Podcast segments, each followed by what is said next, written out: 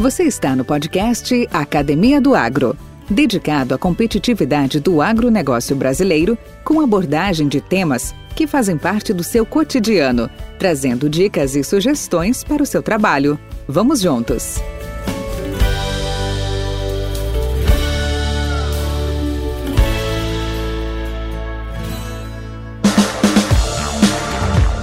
Produzir sementes não é para qualquer um, e o nosso entrevistado é um dos poucos que conhece muito bem esta missão.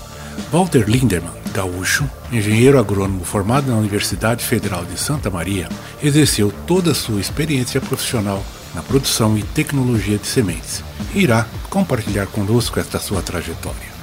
Produzir sementes é lidar com muitas exigências. É uma verdadeira maratona de cuidados e desafios.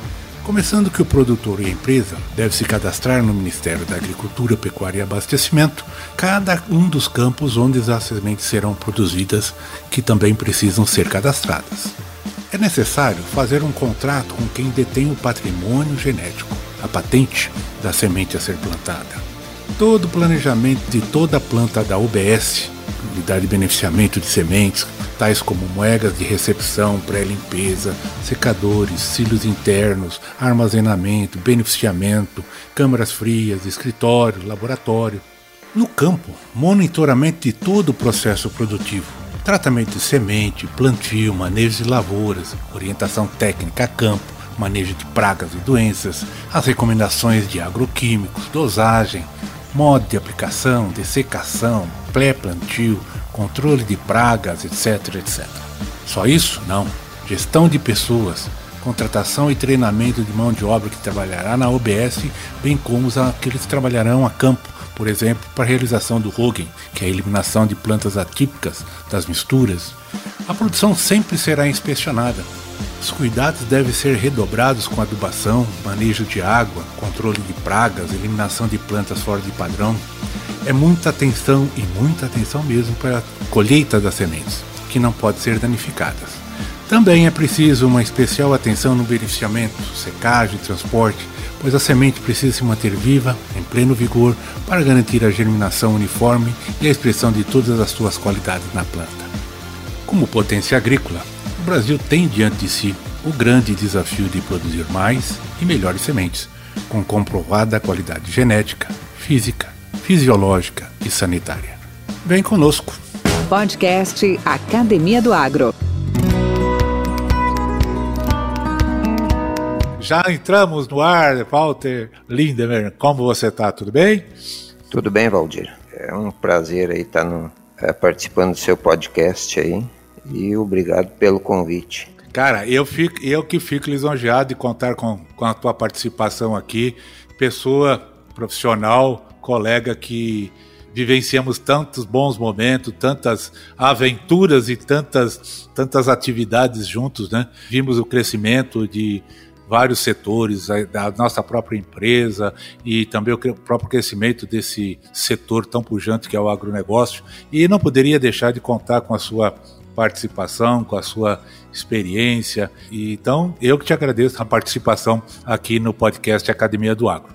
E você, como já me antecipou há pouco, já ouviu também alguns dos nossos episódios e eu costumeiramente inicio eh, perguntando ao, ao nosso convidado: e aí, cara, aonde tudo começou? Conta um pouco da vida, da origem, da família e da trajetória de Walter Lindemann. Bom, eu eu sou da terceira geração de imigrantes. Os meus avós vieram da Alemanha no início do século do século 20, 1890, 1900. Um deles, a família dele, tinha vocação agrícola, se estabeleceram em Venâncio Aires. E o meu avô, por parte de mãe, ele saiu da, da Europa, havia iniciado um curso técnico lá de engenharia, veio para o Paraguai medir terras, uh, circulou pelo Paraguai, Argentina, e acabou parando no, no Brasil, em São Sebastião do Caí. A partir daí ele veio a Santa Cruz e conheceu a minha avó.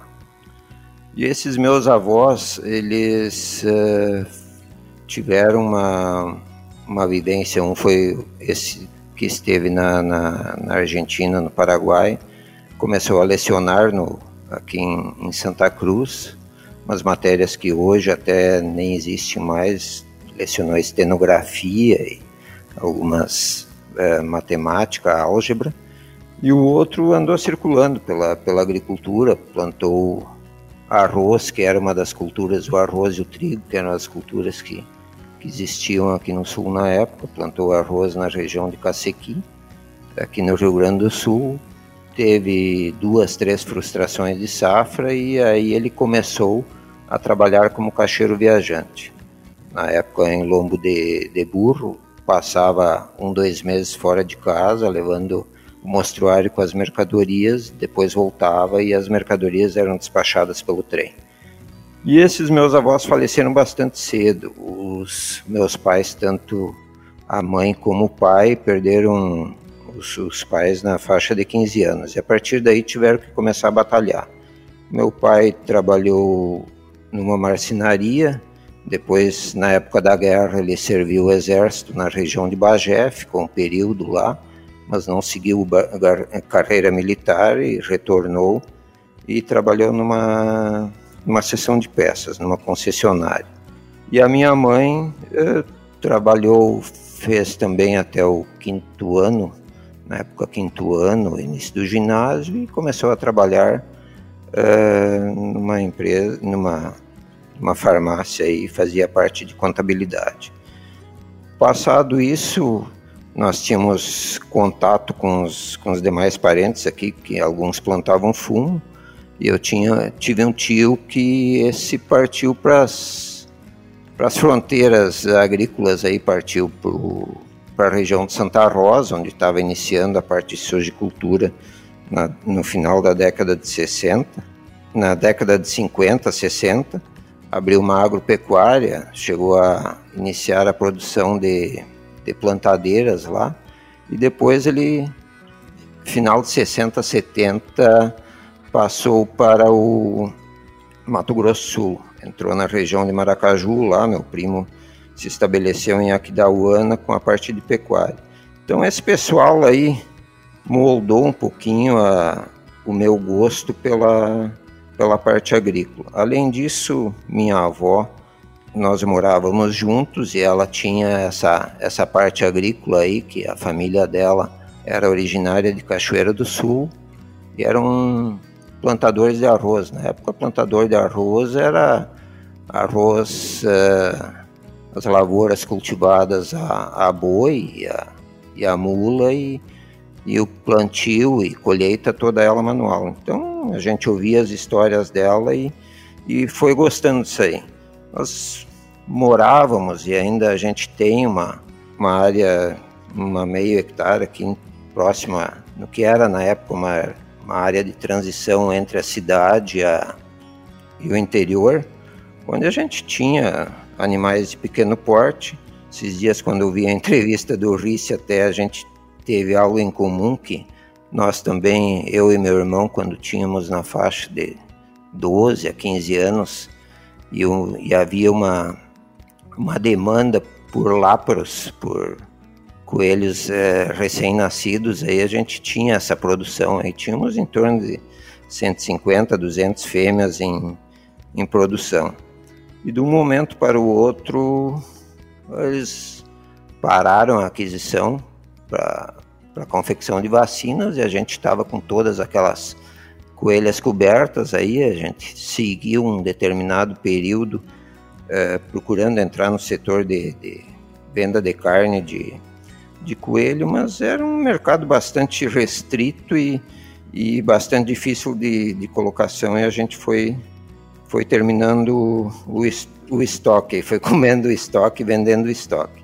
Nesse período, meu pai, essa empresa que ele trabalhava, essa concessionária havia fechado, e eh, passamos um período até de bastante dificuldades até que ele, um antigo colega dele de, dessa empresa aí, ele tinha aberto uma oficina e convidou meu pai para participar dessa nessa oficina e pegando mais a parte de um pouco mais a parte comercial e a parte de, de pinturas etc. Então a gente tinha, tinha as aulas pela parte da manhã, à tarde, quando a coisa apertava, isso aí quando a gente estava na faixa de uns 15, 16 anos, o velho chamava nós para lá para auxiliar serviços básicos, tipo lavagem de peça, eles tinham uma clientela bastante grande aí de caminhões que, que puxavam pedras aí, aqui na região tem essa região de, de pedreiras de, de arenito, e esse pessoal era clientes, então é, era aquele negócio de quebra de mola e a gente ficava embaixo dos caminhões lá,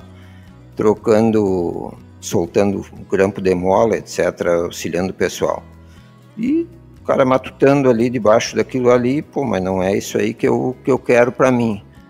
A minha mãe, ela sempre incentivou bastante a gente a, a estudar tanto eu quanto meu irmão, ela sempre deu um incentivo bastante forte a nós aí. E aí chega aquele período ali, tu tá na fase de transição, o que que tu vai fazer em termos de seguir os estudos? Eu fiz essa opção motivado pelos contatos aí própria minha avó, esses meus, esse meu tio e o primo que, que tinham dado certo em fazer agronomia. Na época, a maior parte do grupo ia a Porto Alegre e eu optei por, por Santa Maria. Aí fui, prestei vestibular em, em 77. Na época ainda existia a lei do boi, onde 50% das vagas eram destinadas a, a filho de, de produtores. Eu disse, porra, o troço vai ser bastante apertado aí. Mas, graças a Deus, estudei bastante, até peguei um período aí no terceiro ano científico, peguei valendo, estudei bastante e, e passei. Aí entrei na, na faculdade, nós somos contemporâneos, o, o Toneto, eu, somos da, da mesma turma aí. E aí a gente foi gostando do curso, pegando gosto pela coisa. Nesse período eu também morava na casa do estudante lá, tinha tinha um grupo bastante legal lá e o que a gente aprende numa república ou numa casa de estudantes é a convivência, a vivência em grupo. Eu acho que foi uma bela escola assim de, de aprendizado, de convivência. Tem seus prós, tem seus contras. Muito futebol, a gente tinha uma convivência bem legal e ficava próximo também. Depois eu consegui uma passei numa monitoria de melhoramento de, de plantas, iniciei a a trabalhar lá. Na época a gente trabalhava com melhoramento de lentilhas. Stevia também era é, algo que estava começando, tinham sido buscados materiais na, na região do Paraná, ali na região do, de Iguaçu, e tinha um melhoramento nessa, nessa linha aí. Bueno, isso aí era durante o período de faculdade. Em 78, Aí fiz um contato com segundo para o terceiro ano de faculdade, fiz um contato com o pessoal da, da Proagro, na época fui lá, eu digo, vou inventar alguma coisa para fazer no decorrer das férias de, de verão. Aí fui recebido pelo pessoal lá, na época Gentil, o Delmar, tinha um outro rapaz que trabalhava na, eh, na semente, depois trabalhou na semente matriz, o Délio, e eles me deram um ok para a gente participar. Na época, isso era final de novembro, dezembro, acompanhar as atividades. Aí eu acompanhei as atividades naquele período ali, aproximadamente 40 dias, e pegamos um período, diferentemente do que está se avizinhando esse ano aí, muito chuvoso. O despendoamento todo era debaixo de chuva e e o próprio despendoamento na época era realizado pelo, pelo produtor, pelo agricultor. E ele contratava as equipes, ele fazia toda essa atividade. E nós, os técnicos, os agrônomos encarregados, faziam a vistoria do, dos campos para verificar a qualidade genética, os padrões de despendoamento. Então, nesse período aí, eu juntamente com, com os técnicos, aí a equipe, na, na época o Delmar era, era gerente de, de milho, a gente trabalhou, fez essa atividade aí, terminado esse período de, de despendoamento aí, ainda passei uns dias lá na época, antiga Proagro trabalhava com sementes de forrageiras e sorgo. Passei uns dias uh, no laboratório também, testes de tetrazolium de, de forrageiras, um convívio com o Jaime Amonte, na época que era sorgo, e o, e o Luiz, que era da parte de forrageiras. Bueno, passou esse período aí, eu seguia, seguia a vida, seguia a faculdade, período de férias. Aí eu recebi depois, antes de, do período de, de 79 a 80, um, um contato do pessoal da, da Pionero, eu fiz contato também. E aí a coisa já foi por um período mais prolongado. Aí já foi por três meses, praticamente todo o período de, de férias da faculdade, a partir do momento que eu estava liberado da monitoria. E aí já peguei um período mais maior de, de despendoamento, já praticamente a gente já haviam confiado algumas áreas para mim fazer as vistorias e, e, tocar o despendoamento. Tinha uma região uh, mais próxima aqui no, no Rincão del Rei, onde já eram produtores maiores, onde a empresa praticamente tinha assumido fazer essa atividade. Aí. Então eu acompanhei, auxiliei o pessoal nisso aí. Depois eu tive o primeiro contato dentro da planta, e na parte de, de recebimento de, de sementes a, e, e, secagem. O ano seguinte aconteceu a mesma coisa, praticamente se, se, se sucederam as atividades. início de julho aí, nesse meio tempo a gente já havia conversado. Início de julho eu entrei como, como efetivo de julho de 81 eu entrei como efetivo na na Pioneer. Naquela época se plantavam os híbridos duplos, basicamente peguei um, o resto do, do 309B, eram híbridos dentados, o 309, o 307, o 313, e tinham entrado já uns materiais uh, mais tropicais, aí, de, mais duros, aí, o 6877 o 6874. E esses materiais aí, no momento que chegaram no produtor, o produtor acostumado com os materiais mais dentados começou a ficar meio apavorado, porque não tinha trilhadeira ou colheitadeira na época que resistisse a, a esse material uh, esse material duro, de difícil trilha e e aí nós tivemos uma situação de termos estoque, estoques excedentes de um material que, que não saía.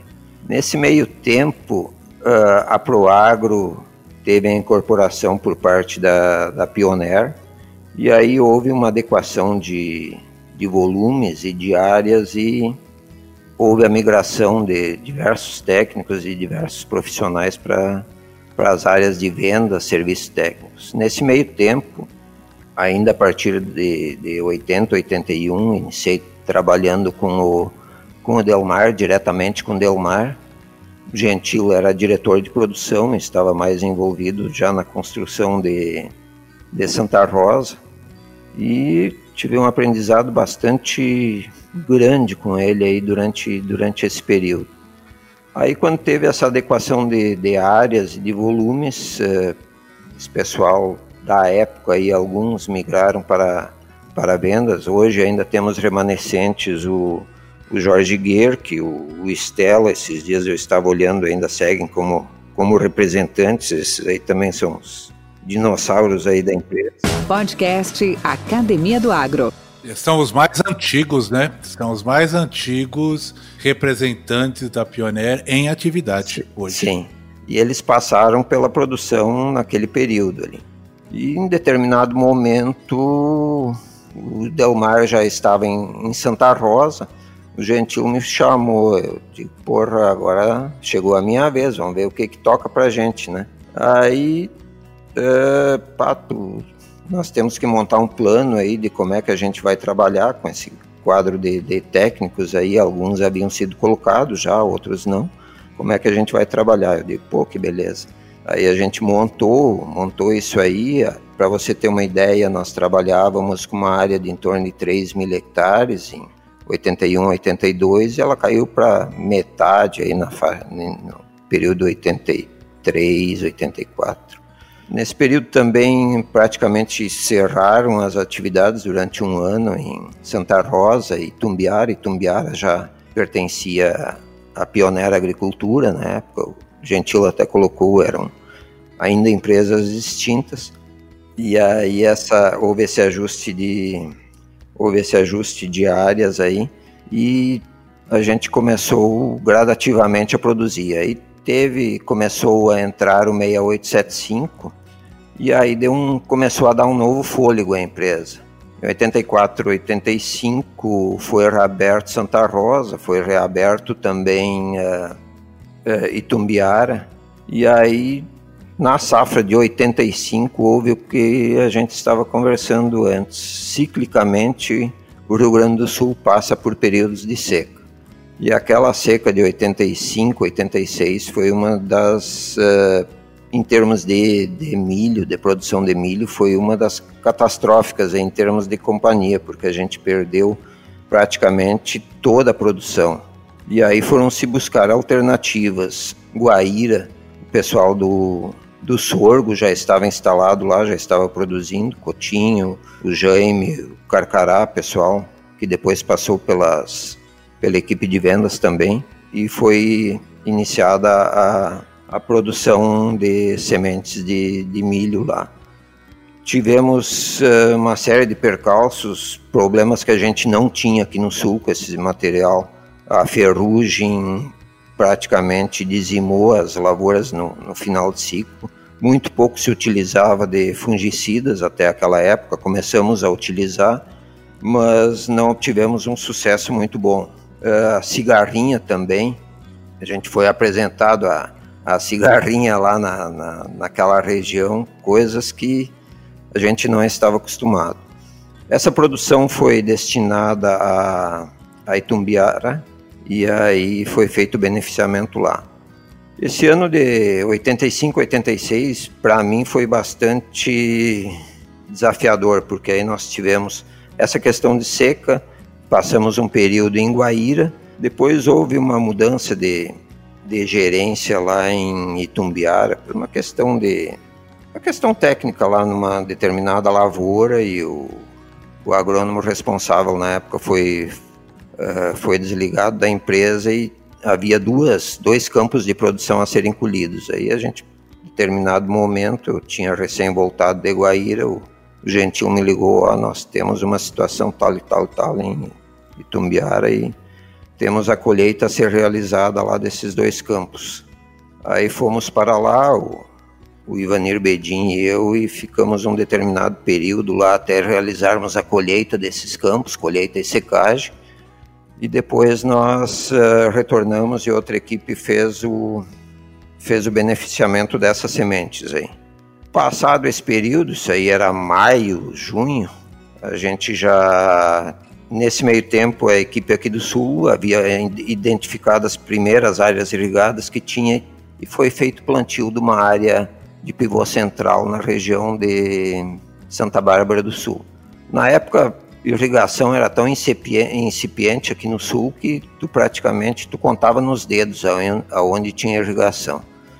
E aí se teve um bom resultado nisso aí.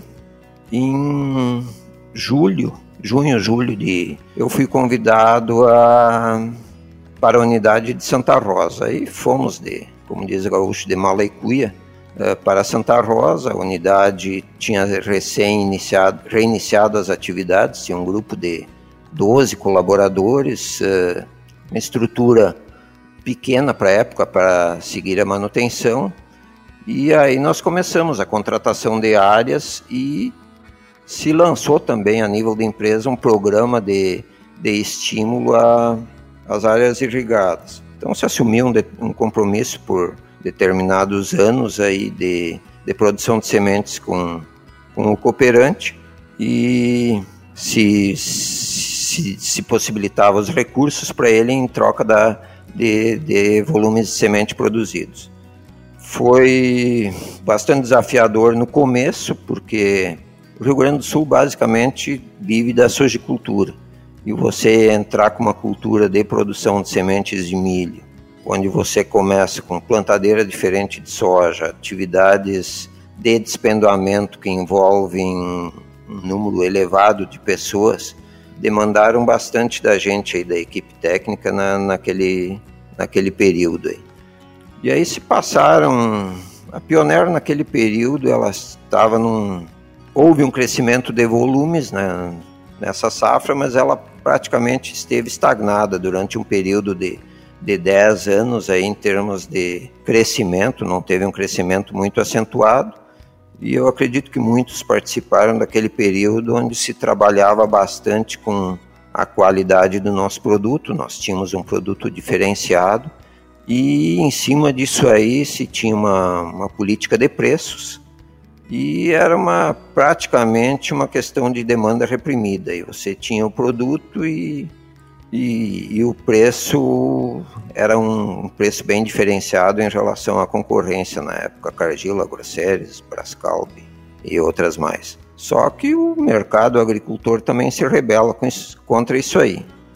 E aí, a partir do, dos anos 90, a coisa mudou. Houve um período aí onde não se conseguiu atingir os, os volumes previstos de, de venda e aí entrou mais forte um, um plano já de, de aumento, de, de entrada mais agressiva no mercado, com aumento da, das capacidades. Para isso era necessário um aumento de capacidade das unidades e praticamente Santa Rosa na época foi o piloto para a construção de, de novas, uh, novos secadores já no modelo americano, porque até então os, os nossos secadores eram de, de concreto e de concreto e tijolos, e aí se passou por um modelo metálico com maior volume de, dos ventiladores para secagem, etc.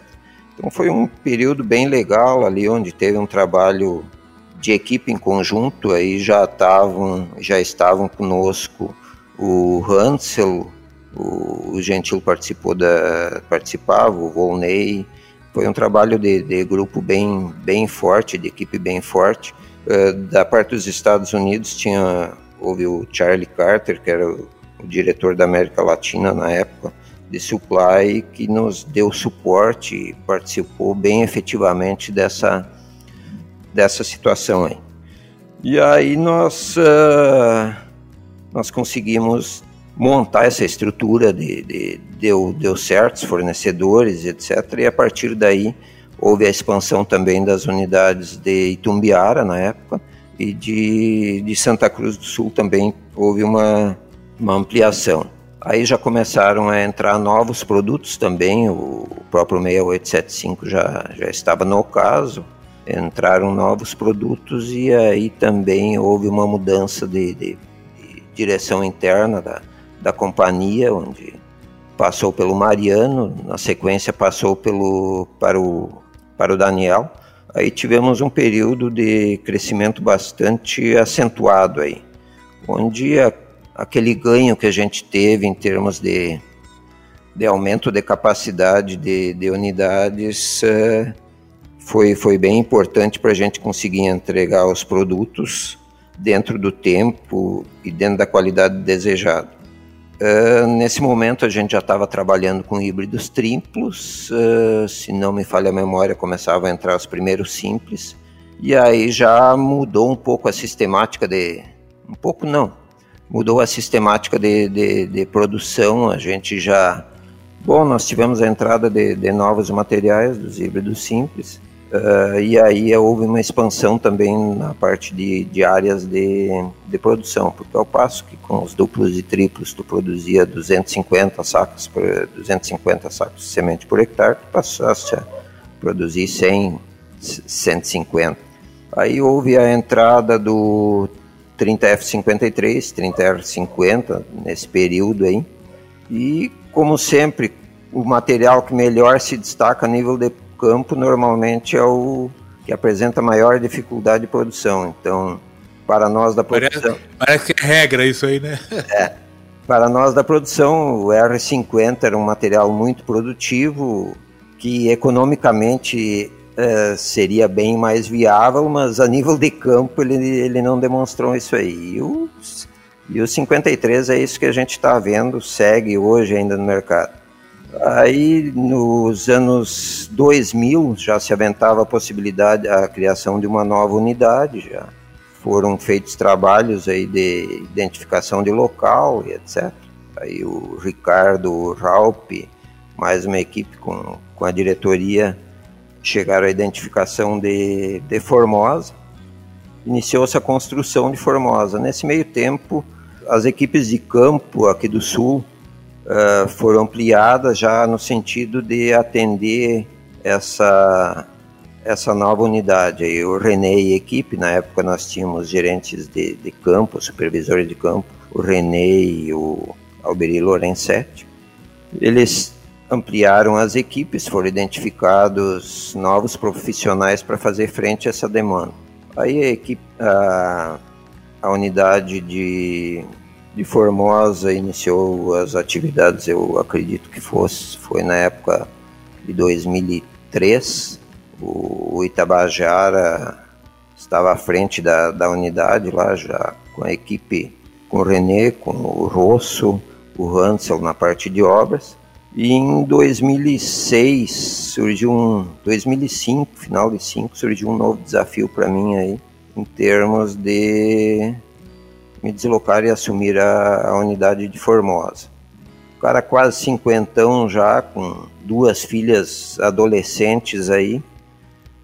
Pensei bastante, troquei ideia com a minha esposa. As filhas naquele período eram as mais reticentes aí, choraram, etc. Como é que nós vamos sair agora, papapá? Mas a, a males que vem para bem. Início de 2006 a gente se mudou para, para Formosa e profissionalmente foi um, um, uma baita um baita desafio lá porque você sair de uma região subtropical para uma região como, como Formosa, uma região alta, uh, tinha uma série de desafios agronômicos em termos de, de equipe também, de formação de equipe. E a gente passou um período bastante legal lá, foram quatro anos de uma convivência boa, de um crescimento grande daquela unidade aí. E as filhas que, que eram o nosso. Uma da, das questões que a gente estava mais apreensivo se adaptaram tão bem que hoje, anualmente, elas vão a, a Formosa, vão à região lá visitar as, as amizades que ficaram, pessoal de lá mesmo já veio nos visitar no sul aqui, então há coisas que, que parecem uh, alguns entraves, mas na verdade são desafios e que são vencidos. Aí eu fiquei em Formosa até 2010, houve uma reestruturação na empresa, com criação dos departamentos de, de milho, soja, e aí eu solicitei um retorno a, a, Santa, a Santa Rosa, e reiniciamos a atividade em Santa Rosa, mas é aquela aquela velha questão, o que você deixa hoje, passado algum tempo, se modifica, não é a mesma coisa. Então, já surgiram novos desafios lá e a gente e a gente conseguiu, eu acho que atendê-los aí e permaneci na empresa até 2000, 2015. Meados de 2015 houve uma um convite aí em termos de, de praticamente de uma saída e uma condição boa de saída. E eu já vinha já vinha nesse meio tempo procurando ver alguma coisa no mercado, que eu acho que a gente passar mais de 30 anos numa na parte corporativa aí já a meu ver já é o suficiente. Eu queria tocar alguma coisa por conta. Aí nesse meio tempo a minha intenção era voltar aqui para a região de, de, Santa Cruz.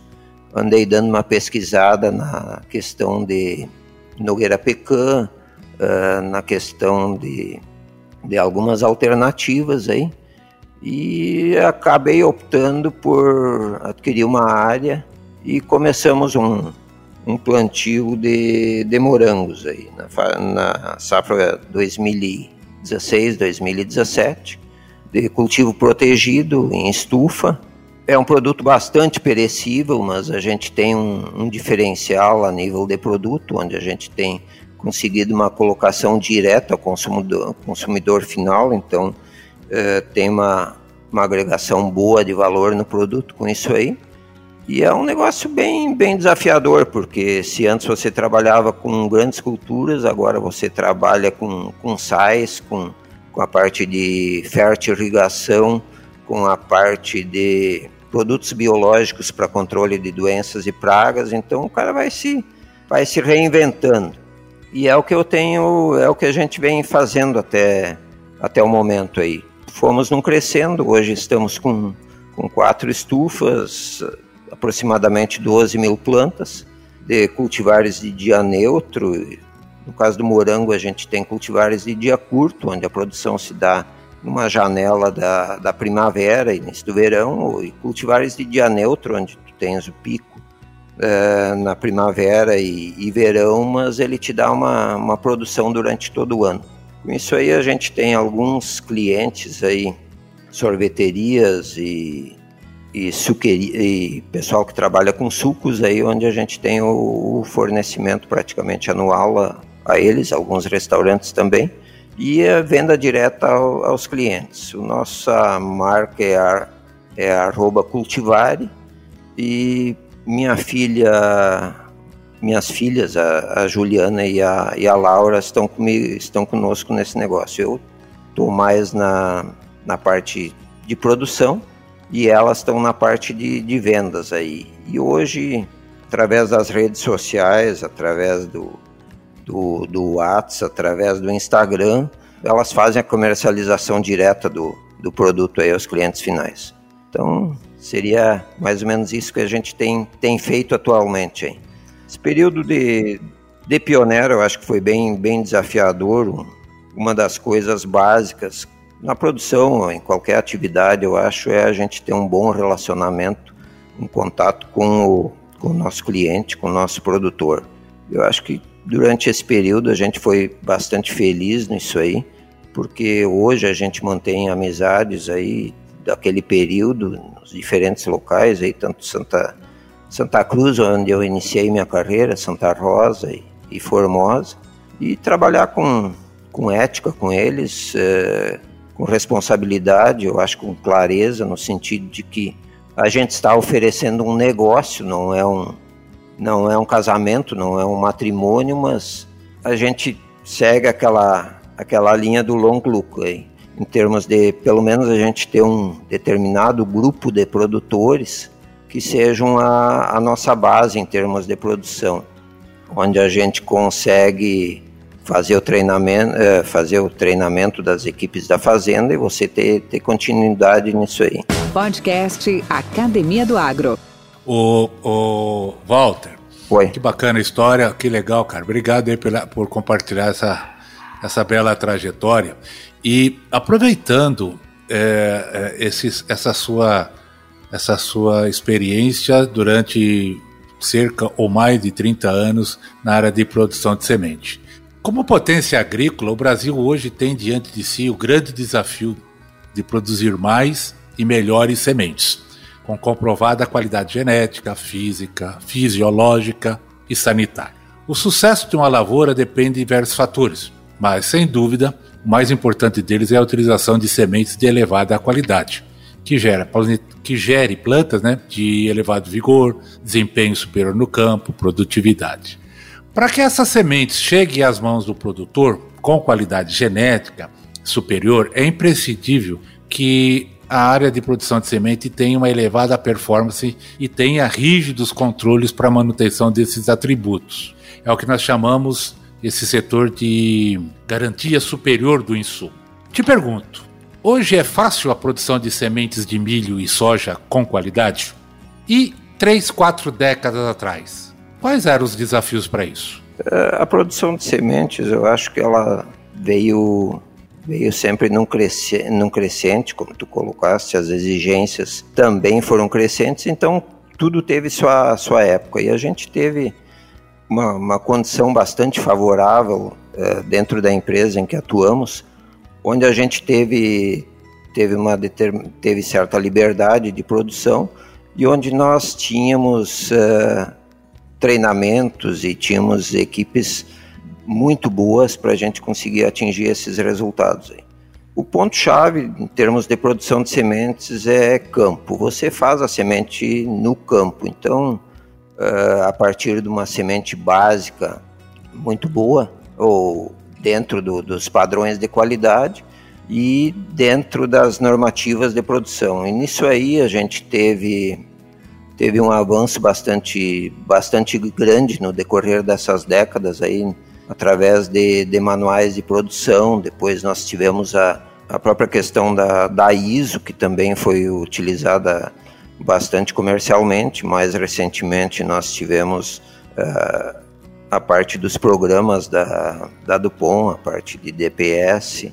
Então, eu acho que tudo a seu momento. Se naquela época, nos anos 80, era, era cultura da gente estar tá mais à frente da atividade, hoje com, com as novas tecnologias aí, ou mesmo com acesso à informação, algo que uma doença, por exemplo, que se apresente hoje, você chega no campo, tira uma foto, já manda para um laboratório remoto ou manda para um grupo de, de, de, profissionais daquela área, você consegue fazer com que as ideias uh, e a resposta surge, surja muito mais rápido do que naquele tempo. Mas tudo tem, tem seu período, tem suas fases. E quando se fala hoje em, em tecnologias de plantio, você tem uh, máquinas cada vez mais eficientes a níveis de plantio, você está buscando também sementes com elevado teor de, de germinação, de vigor,